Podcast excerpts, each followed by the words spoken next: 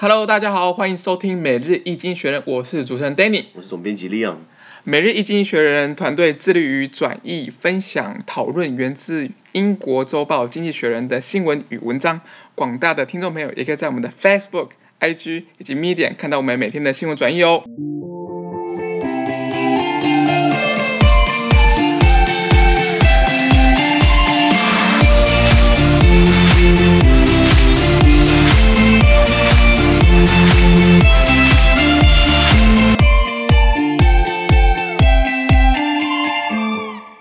今天我们要看到的是这一周上半部有关于《经济学人》截取出来的大文章。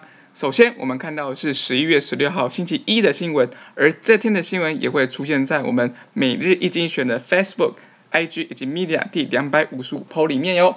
首先，我们看到是呃最近非常火热的一个议题啊，叫做东南亚国协他们签了一个自由贸易协定。那利昂这个议题是怎么样？来跟我们说明呢？其实 Daniel，你刚刚讲的这个东南亚国协签的这个贸易协定跟谁签？重点是跟后面的几个国家，澳、纽澳、澳洲、纽西兰，呃，中国、日本、南韩等等的。那阿西安本身先讲阿西安啊，它是十个会员国，嗯、东南亚国协嘛，所以它的阿西安，阿我们叫阿西安，它是英文全称是 Association of Southeast Asian Nations，没错。那比含举含马来西亚、新加坡、呃，文莱、缅甸、呃，泰国。呃，辽国、印尼等等的，就是说这些东南亚国家，那他们本来就是一个一个一个贸易体嘛，他们自己有个联盟，比较松散的联盟嘛，很多人、嗯、相对松散，相对松散，很多人说他们可以跟欧盟做比较啊，假个拜啊，那个 那个那个东南亚国协有一条，他们这个这个联盟不干涉各国内政，哦，所以我们看到泰国军事政变，缅甸军政府独裁，那那大家都是睁只眼闭只眼，就连新加坡好了，也是基本上是威权政党，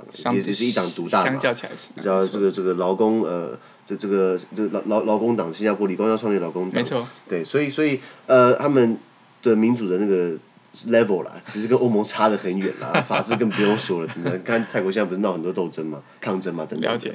好，那这个它本来是一个大经济体，那你不要小看这加起来，其实也是有一定的规模啊，印尼就两亿人口了。了解。对对。那他们这几个国家，他们加上了原来这个亚太区域，还有这个。呃，澳洲、纽西兰当然是富裕国家，中国最大市场不用说，日本这个世界第三大、第四大经济体，那还有南韩啊，也是一个怎么讲，创了就是破了这个五零二零国家的人。什么是五零二零？就是人口有破呃五千万，然后这个年均所得有破两万美金的五零二零俱乐部，所以都是相当程度，所以。这个你有先进国家，你有生产性国家，那你也有这个新兴市场的，那他们共组签署这个贸易协定呢，就是很有名的 RCEP。对，这个英文是呃 Regional Comprehensive Economic Partnership，那中文名字很长哦，我们台湾这边翻译是区域全面经济伙伴。关系协定，没错，我们叫 RCEP 就好了。没错，那他们这个贸易联盟基本上涵盖了全世界三分之一的 GDP 哦。那当然，中国、日本、南韩占占呃澳洲占绝大多数。你把这几个国家抽走之后，我就不信 这个 RCEP 能占多少了。新加坡当然占比很高了，其他的就还在发展中。对，OK，那这个联盟里面不包含美国。那是不是中国中国在里面的话语权就很大了？相对起来应该对，相对很大。对，那那他们吵说台湾不在 RCEP 里面，哎，我们没有竞争力啊，我们是不是边缘化？边缘化了，我我然后那个呃，我那个经济部长王惠美王王惠美就说，呃，如果要加入 RCEP 的话，我们势必要接受九二共识，等于一国两制。那那马英九跳出来说九二共识不等于一国两制啊，那这当然就变政治化了。那确实台湾没有加入 RCEP，台湾一定有经济实力。加入 RCEP，那你说缅甸那个越南，或是或是这个这个这个寮国啊，都可以加入，就不是台湾不能加入了。那当然是政治因素。没错。那那其实我我们倒可以不用那么担心台湾不加入 RCEP，你知道，因为因因为他说 RCEP 很多东西会关税呃减免或是或或是归零嘛，等于贸贸易的。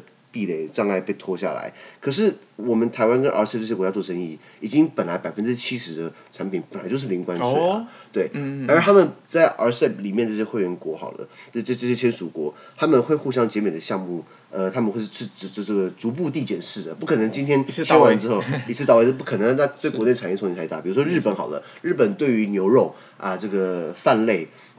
呃，或者乳制品这些本来日本做很多东西的，他们本来就保护国内产业，所以他们的递减是要十、十五、二十年、二十一年慢慢递减，那那那还早了，其实，所以 冲击不会一触即发。没错，对对对，那可是倒是紧张，是我们好像这种区域整合都没有算到我们的份，对，你了解吗？那感觉长期看来还是有一些影响啊，因为二十年嘛，对对对对对，二十年，有啊，那个谁，柯文哲说，那个如果你不跟中国交好，那你台湾的贸易的跟中国是大宗，那我们要找替代市场嘛。那时候做柯文哲有提到说，那是不是？我们加入 RCEP 跟 CPTPP，好了，结果川普也不玩 CPTPP 了。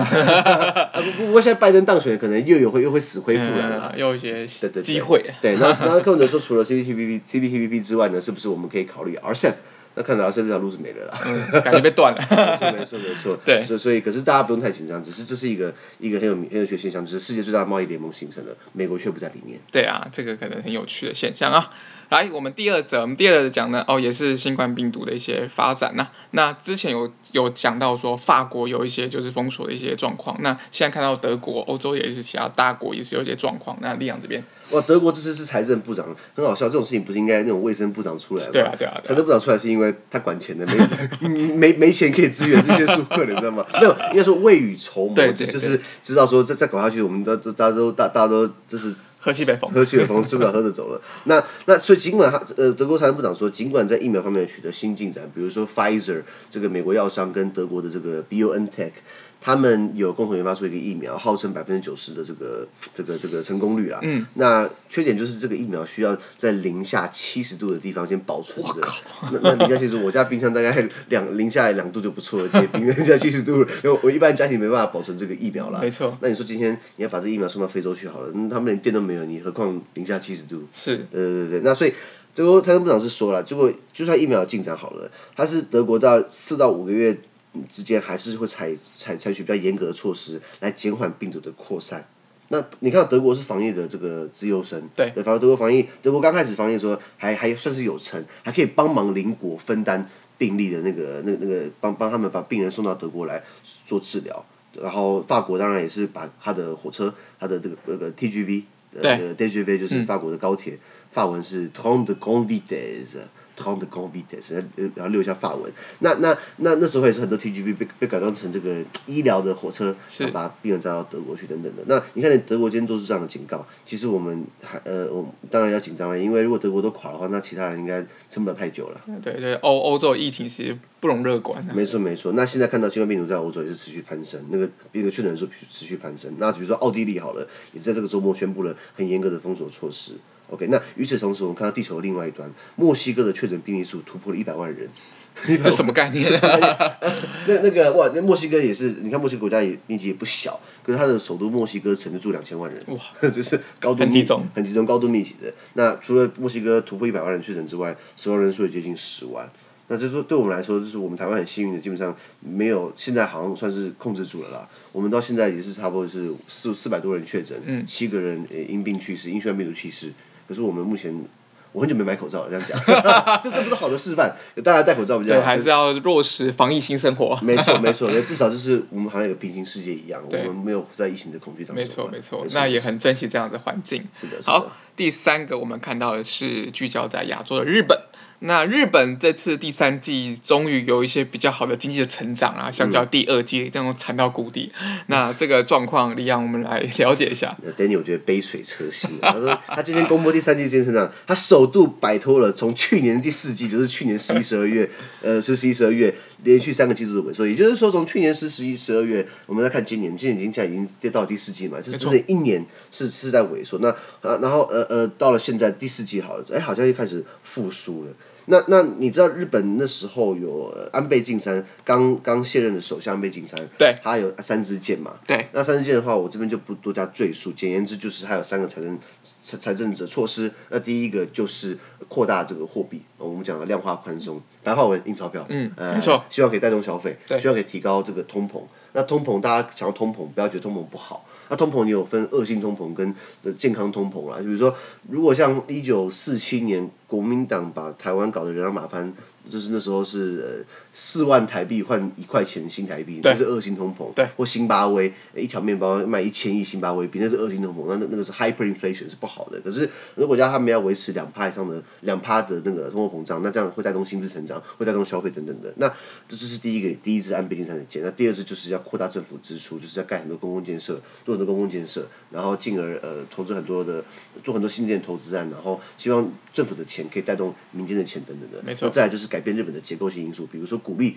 女生啊去工作。希望女生可以到职场上面，因为日本老年化很严重，应该算是亚洲最严重的国家。是，那全世界最严重的国家是日本吧？那那这些人口老，台湾也很严重啊，日本更惨。那日本如果要维持现在的生活方式，或是要维持一样的这这个工业产值、GDP 等等的，它需要有更多的劳动力加入劳动市场，不然大家都退出，大家都老了，国家养不起啊，国家也没有生产力啦。有答案啦，要么就是 AI，要么机器人。可是 AI 有办法，机器人有办法完全取代人类嘛？比如说，我可不可以叫机器人帮我去楼下帮我买个便当？可能可以，只是未来五年还是有困难的。目前还是有困难，目前还是有困难。那你叫 Uber Eats，还是要手动叫 Uber Eats 嘛，对不对？对，还是要有人来送。没错没错，那那是不是要引进外来劳工？嗯，那个第二条路了。第二条路，那你觉得日本是一个很好移民的国家吗？相对起来没那么友善。民族比较民族比较比民族性比较强一点，没错没错。外来移民比较不容易在日本待下来。那所以你像像澳洲，澳洲就是移民国家，他对移民的制度是有绩点的。如果你看你的学历、看你的年龄、看你的专长啊，看你呃呃看你有什么样的呃。呃呃，对澳洲可以有什么样的贡献？嗯，还有一个评分制度。嗯。那日本日本现在其实也有，可是移民到日本还算是少数，而且日本是单一国籍国家，也就是说，也就是说你今天你要去日本移民的话，你要放弃自己原来的国籍，包含新加坡也是。是。讲个译文啊，我们的那个现在不是炒中天旺旺那个中中天那个换换照的事情嘛？是。那个他们老板蔡衍明嘛？是。那蔡衍明，你知道他台湾发迹，中国发财，可是他的护照都不是台湾跟中国，他的护照是新加坡的。很会选的。很会选的。选一个这个好用的啦，好拉回来。那安倍晋三三支箭对不对，并没有那么成功，是因为很批评的声量很多，因为日本很多结构性因素，比如说女生基本上出来工作好了，还是不容易在的同工不同酬啦。那再就是女生升迁也没那么容易啊。是。然后传统的这个这个还是希望说女性可以待在家里啊。嗯。相夫教子。相夫教子，这其实对女性不公平啊。可是他们社会是比较这样保守。那再来就是政府花很多钱去做很多的这个这这个这个这个公共工程啊，或者希望可以带动投资，没有没有达到实际的效果，所以企业还是不敢花钱，因为对前景不看好等等的。那再来最致命性就是消费税。消费税这东西，其实我个人是觉得这是欺负穷人的一个一个一个财政措施，一个一个一个财政手段。比如说，我们去 Seven 那边买一一个麦香奶茶好了，你可能有零点五块钱啊，就是五零点五趴，五趴是付给政府的，那就是印花税、营业税等等的，那消费税的一种。日本本来消费税是三趴，后来把它安倍把它缺钱嘛，所以把它涨到八趴，然后结果后来又涨了，第二次涨了十趴，这就是三。然后后来变八，后来变十趴。嗯、那为什么说消费者是欺负穷人？是因为今天我买一个豆奶茶是涨了涨涨，如果涨了一趴，可能变十一块。那我我呃你呃郭台铭也是多付一块钱，可是我这一块钱对郭台铭跟对我来说意思不太一样。好，一块钱是一个很不好的例子。我讲 iPhone 好了，你买一只 iPhone 手机，如果涨了十趴的那个什么消费税。那可能 iPhone 手机是两万块，涨十块就两千块，对不对？对，两千块对我来说算是一一点点钱了啦，所以说是要花一点钱。可是郭台铭说那个根本是没有，就是没有对他来说那是无所谓，他可能一秒钟就赚了，就赚了好几好几好几百万。没错，他这么有钱吧？呃，应该是有，应该是有，对对对，没有他不用买，他他们就代工生产对对对，只有样品就可以拿。对，等等，那所以他所以为什么所以安倍晋三不成功，有一部分原因是因为他涨了这个消费税啦，所以。呃，二零二零一九年底的结算下来，日本 GDP 下滑了七点一帕，其实情况是很糟糕的。那那时候那时候从二零一九年年底哦，下滑七点一帕，那时候还没有新冠病毒，还没有以前没有全球疫情。那到了现在疫情，呃呃，嗯，这样这样加上雪上加霜的管制措施，是不是情况更加低迷？所以日本在最今年疫情第二季，就是四五六月的时候，最惨跌到破纪录的负二十八点一趴。你你你难以想象，难以想象。对你你你你说负五趴、负十趴，你负二十八点一趴其实是很严重的，你知道吗？对啊。所以经济学家们今天预估第三季，他们有百分之十九的回升，但是你你说你现在你已经跌跌了负二十八点一，你现在回十九，你就有意义吗？没办法补补补过去失血嘛，对不对？对对对，等等等等，所以随着是随着那当然随着支出的增加了，出口产业跟景气理应也要上升。但是日本企业刚刚讲的，它一样投资是犹豫不决的。那日本首相菅义伟现在菅义伟也希望采取了十兆到十五兆日元，约合差不多九百六十亿一千一千四百三十亿美元之间的第三轮振兴计划。那相当于日本这个全国呃的年度总支出，政府支出的百分之五十六，也是花很多钱在做在做纾困等等的。嗯，对，没错没错。各国都在做这样的纾困的一个政策啦。对对对对对，那日本他当然也是希望说，因为日本毕竟是也是靠观光赚很多钱嘛。对。那如果外国大家外国人进不去的话，是不是靠本国消费？所以日本花很多钱在做旅游补贴，就像台湾也做安心补助。没错没错。对对对，国民旅游等等的。对。那那可是那日本一方面又希望说可以促进国内观光，那你也不是没有疫情，还是有疫情哎。所以一方面你要花钱促进观光，一方面你要花更多钱防疫防疫做公卫体系，那不就很矛盾嘛？对。等等的。所以呃，那加上再加上经济学提到上个礼拜啊，日本国内单日的新冠病毒确诊病例呢，一天就达到了一千六百多例，对，创新高了，创创新高等等的。所以虽然这个在平均上来看，以国以国际平均来看是是是低的啦，可是在日本却是很低很高的数字。对，在在对日本来讲，确实是。如果台湾一天确诊了一千例，我跟你讲，那那那那个行政院长都下台了。对，可能他可能要下来负责。对啊，所以我们在持续观察这亚洲情况。好，那我们到了第两百五十六 po，也就是十一月十七号星期二的新闻。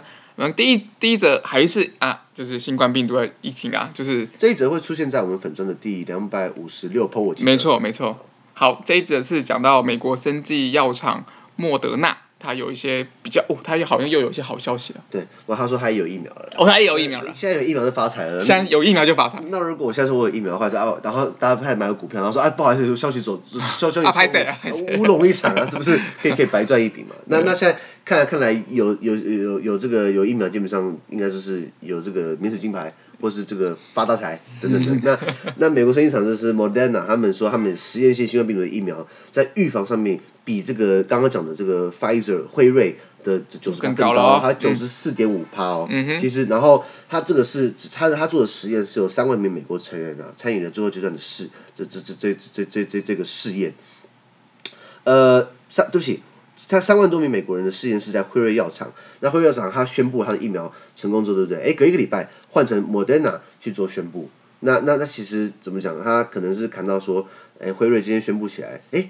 就发大财了，对，那是不是要赶快一周之后还赶快还赶快宣布它的实验性有百分之九十四点五？那比较特别的是，Moderna 的它这个疫苗是不需要在刚刚讲的负七十度的极低温，它的它的它在它没有讲经济学没有提到它在多少常温，可是它至少不用在极低温零下四十零零下七十度的摄氏度温度之下保存，所以是不是也像也也要更有竞争力的？更有竞争力的，对，因为不是刚刚讲的没不是每个人都可以有这个零下七十度的这个器材了。这真的要请国家自己去打造这种冷冻运输的过程。对啊，好，第二则哦，第二则又是欧盟的讯息。最近欧盟、欧洲也是不太平静啊，是就是欧那个匈牙利以及波兰政府，他们被欧盟被视为不符合法治的基本的一个要求跟资格，所以有一些状况，所以他们做了一些另外的反 一些反制作为了来利昂。呃，其实呃呃，当一些邦联或当一些群体，他们要真正的。统一在一起的话，其实有一个有一个东西很关键，叫做呃财务、财政或债务共同化。嗯哼。那这东西拉到这个汉密尔顿，就是美国的那时候，美国最开始的财政部长，美国刚建国的时候，财政部长 Hamilton，Hamilton 就是提到说，我们北美十三州虽然把英国人赶走了，他说还是他们其实很松散的，你知道吗？嗯。举个例子，美国的国务卿现在是这个 Mike Pompeo，对。那他他号称是美国最大的外交官，美国。第一外交官。可是其实国务卿这个角色在最一开始成立的时候，他并不是对外啊。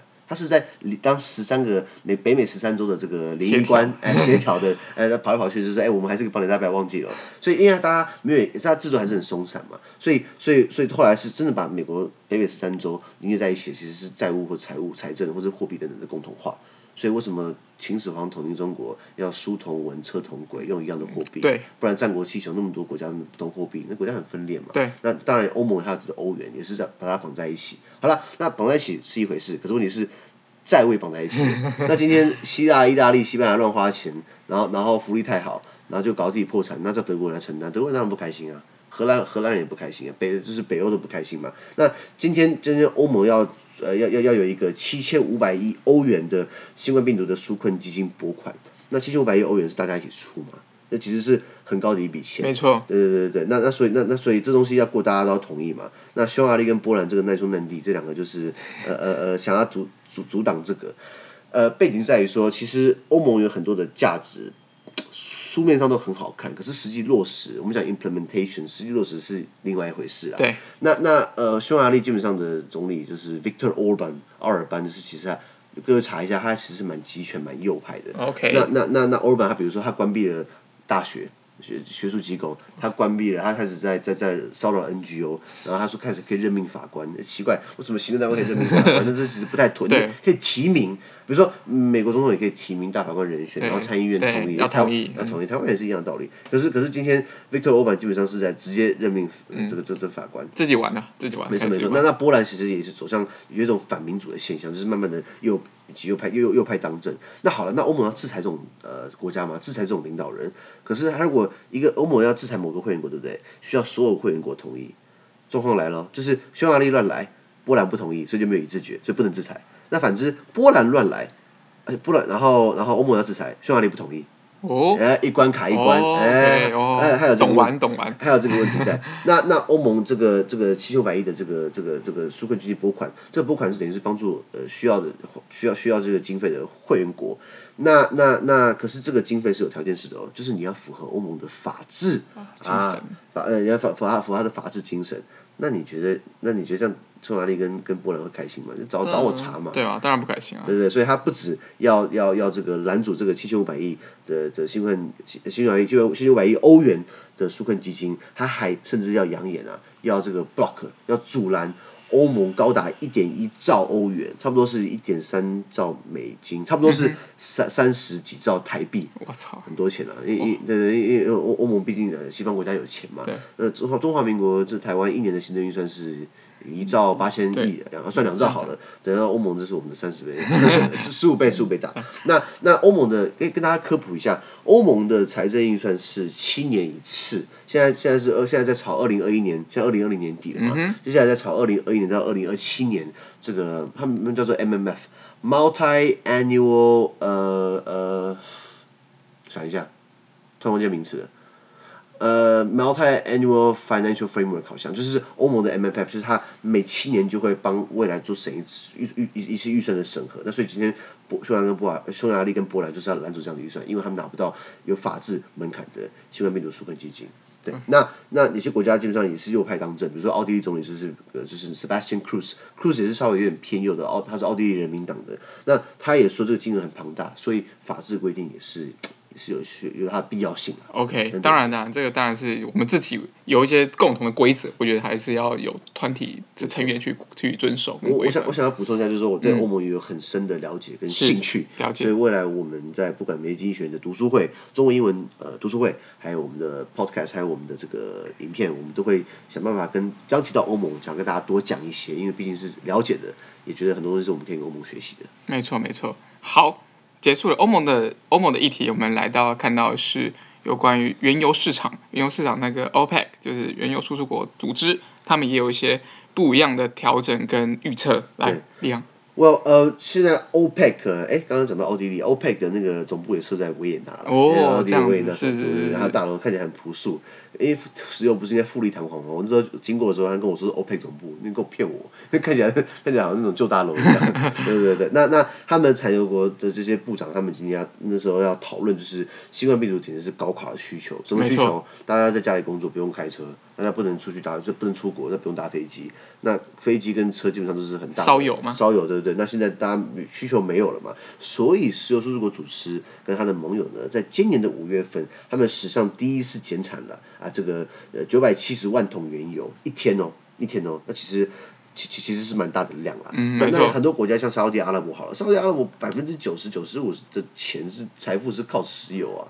那那对他影响很大，比如说沙乌地阿拉伯他们的国有的这个石油公司沙乌地阿美、沙乌地阿 Aramco，他们那时候 IPO 就就是上首次公开募股，嗯、就高达了两百九十二亿美元。对，没错，你才知道他他其实实力庞大。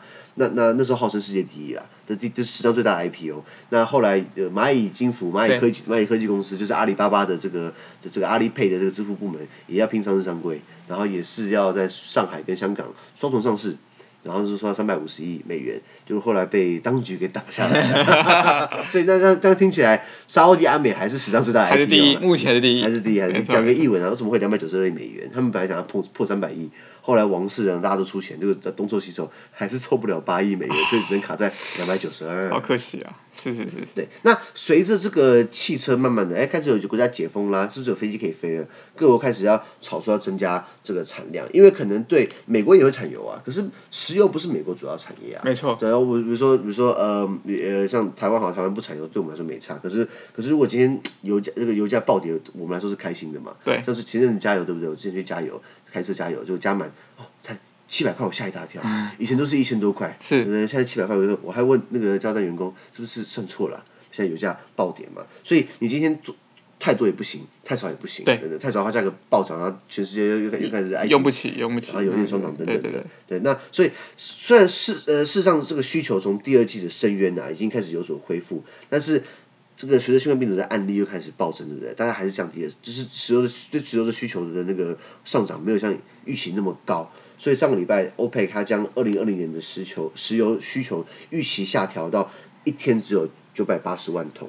比去年少了百分之十，嗯哼，也就是说，那对沙特阿拉伯来说，那他是不是国家一年就少赚百分之十的钱？哇，这样差很多呢。这样差很多啊！那这个 OPEC 石油输出国组织，他们有一个这个部长级联合监督委员会，是英文是 Joint Ministerial Monitoring Committee。那这个会议里面他们会调整这个 OPEC 的产量目标等等的。那你今天有些时候需要透过一些国际政治啊，因为沙特阿拉伯他可以说我我就是产那么多石油嘛，我就是要我就是需要钱啊。就需要钱，他把价格打，他把价格打死，那那那有些小国可能他他等于是那石油没搞头没赚头啊，是因为本来就有公定价，就大家全部崩盘，那我干脆不要开油田就好了。对啊，那等于石油又又失衡了嘛。那沙特阿拉伯是一个不可不可控因素，不好不对不起不好控因素，有一个不可控因素叫俄罗斯，因为俄罗斯有点不太好，不太不太好商量，不太好去去去去去去逼他，或者是或或者是说服他就范，是因为他就是普丁说了算嘛。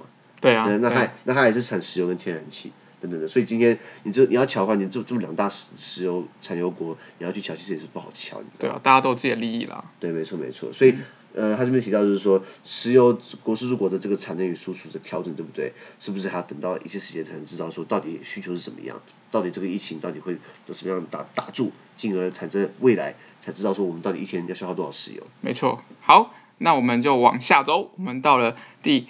呃，十一月十八号星期三，也就是两百五十七 PO 的新闻。首先，我们看到是哦，最近也是非常占新闻版面的我们美国的议题啦。美国代理部长米勒他做了一些措施，对，那来量。不，其实这样讲，这个米勒他是代理国防部长，是因为是因为川普把上一任那个艾斯培直接换掉，Mark Esper 那个 Esper 炒掉，是因为艾斯培当初是是在这个 Black Lives Matter 这些抗争里面，川普想要用正规军，美国的现役正规军去去去去也去 crash 这些 protest，去去把快民众给给给给击溃，然后那时候国防部长艾斯培就说你不好吧，你拿这个现役军人去对美国人自己，我要川普就不爽了，就是你不是我国你不是我的国防部长嘛，你应该帮我背书，不是跟我唱反调嘛，所以后来川普他。就是选不上之后，对不对？他就就把 Esper 给 fire 掉了。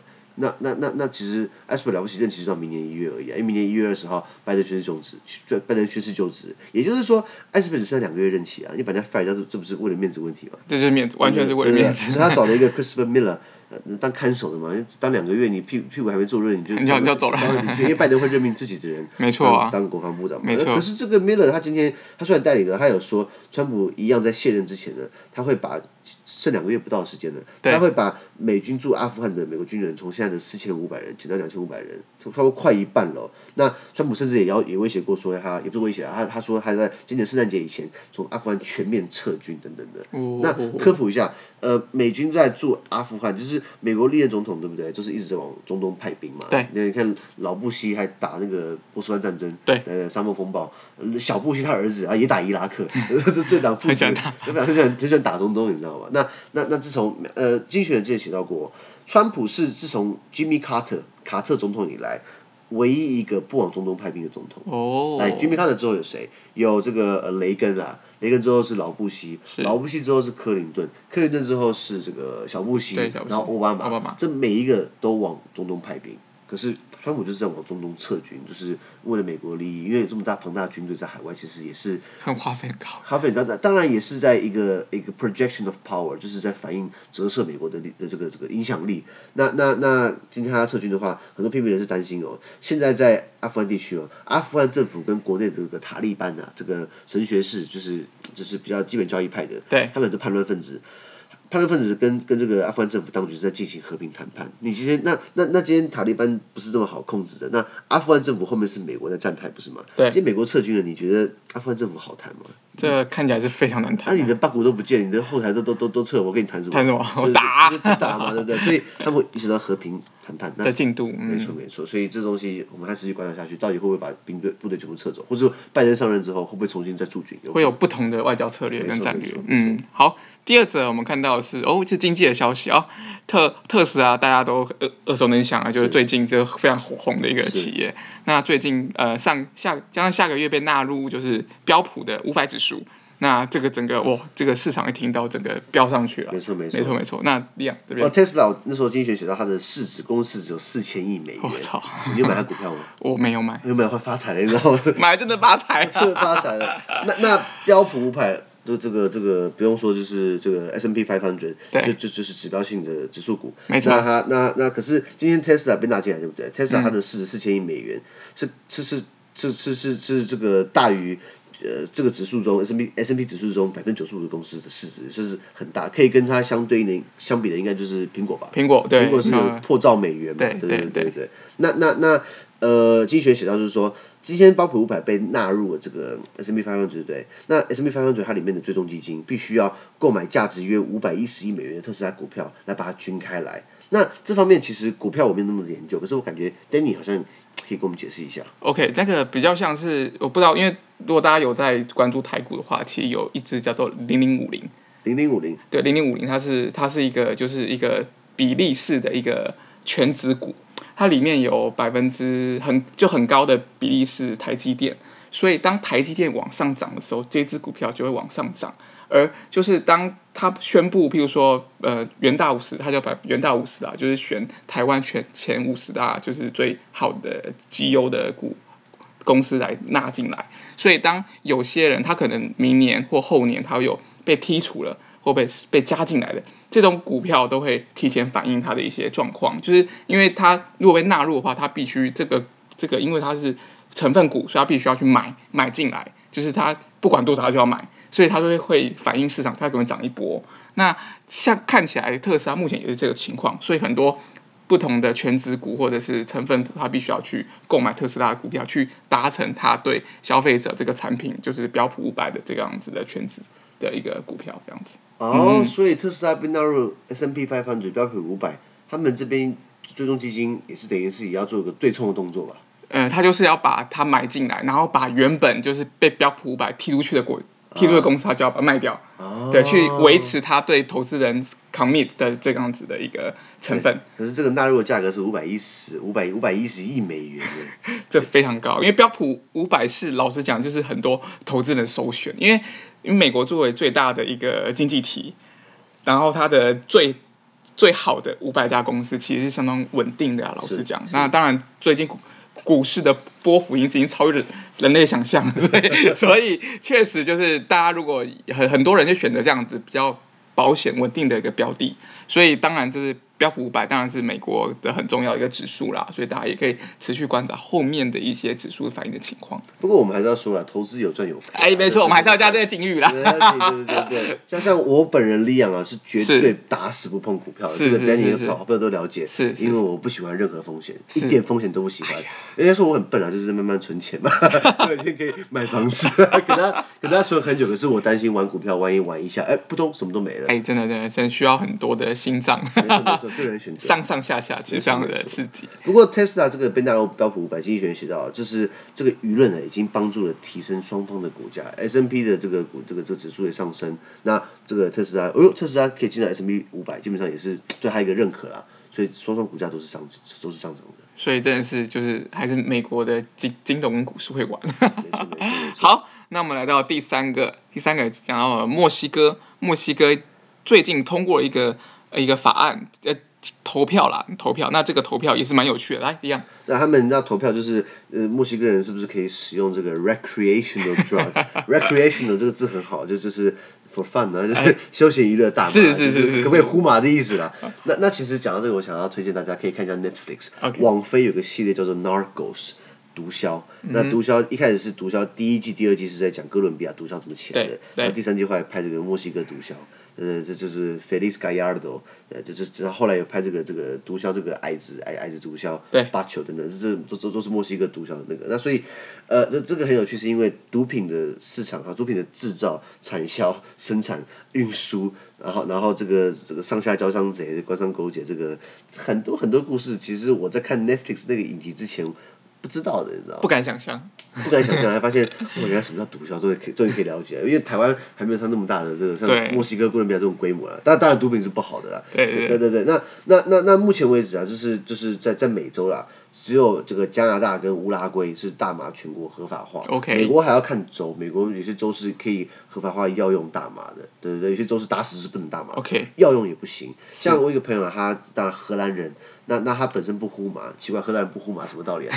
可是可是他会用这个这个这个医医用的这个这个大麻，大麻或是好像是鸦片，对对，因为还有癫痫症等等。是哦，是了解了解，作为医药。对医疗使用，对，那那那那这个方面我觉得是应该通融的。那美国像德州或者有些州是这种打死这种保守派，就是一点毒品都不能沾，包含药用也不行等等的。OK。那在墨西哥很多这种，或者在南美洲很多这种毒品，和大麻是是海洛因、古柯碱是被黑道掌控的这些非法贸易等等的，所以所以一般老百姓对于大麻合法化的支持度支持度也是很低。相对起来低。因为因为因为今天好，假设你今天在在台湾好了，我们讲的打麻将棋牌社。或是这个这个茶室，这个当然都会有一些比较负面的这个我们讲的 intonation，比较负面的意涵。那你说确实确实就打麻将啊，确实就是喝茶，可是人家会不免怀疑说到底是喝什么样的茶？对对对，有不一样联想。那旁边会坐谁？人都了解为止。之类的。对对对对对，我是男也可以啊，我们性别平等等等的。对对对对。那照照这个照这个广东人比较白话文就说说鸡跟鸭店嘛，鸡店跟鸭店嘛。是是是。我我以前还不知道，后来认识朋友说，哦，原来男生的店叫做鸭店。哎，等等等，好，扯远了。那拉回来，今天呃，很多倡议者就提到说，这个。这这个墨西哥应该正视毒品问题，所以你你虽然说它非法，可是它流通流通是很广泛的啦，等等的。那所以最高法院呃，墨西哥最高法院就是也说这个这个呼麻似乎也是宪法保障的特权。